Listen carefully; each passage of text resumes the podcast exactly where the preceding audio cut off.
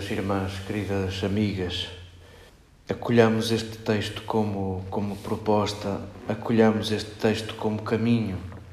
É assim que, que Jesus se apresenta aos seus discípulos.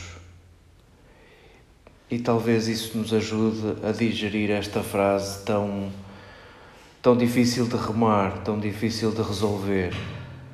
Pensas que eu vim trazer a paz? E nós diríamos: Olha, por acaso pensava era mesmo isso que eu pensava. Em certa medida, este texto que é dirigido a, a uma comunidade eh, que começa a experimentar perseguições, que começa a ter de escolher entre safar-se e entre arriscar, é a esses que Mateus se dirige, colocando em Jesus estas palavras: Eu não vim trazer a paz E o que é que ele veio trazer? Porventura veio trazer a liberdade. Eu vim trazer a liberdade.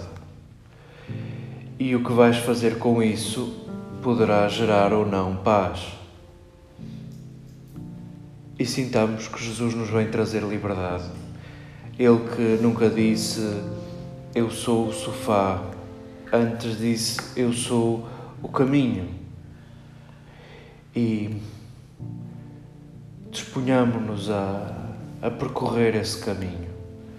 E se o caminho não está feito e é para percorrer, significa que as coisas não estão conquistadas e não estão feitas.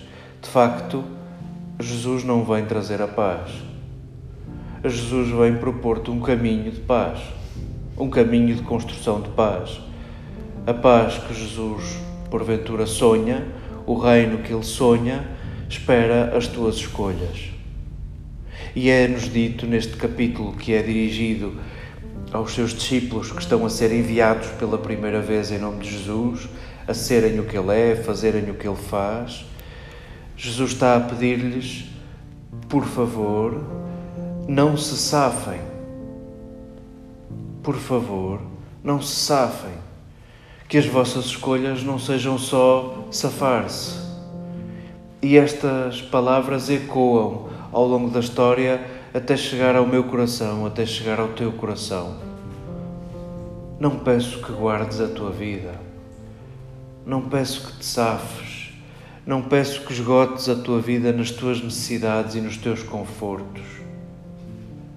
Jesus diz aos seus discípulos: hão de querer encontrar-me, eu, eu sou outros, eu sou outros. Procura-me no teu próximo. Ama-me no teu próximo. E porventura aí reside a vontade de nós não guardarmos a própria vida e de vivermos em permanente exercício de cuidado, em vivermos em permanente exercício de dom. Querido leitor, não sabes dar a um profeta, não sabes dar a um justo, é demasiado cuidares de um profeta, é demasiado cuidares de um justo.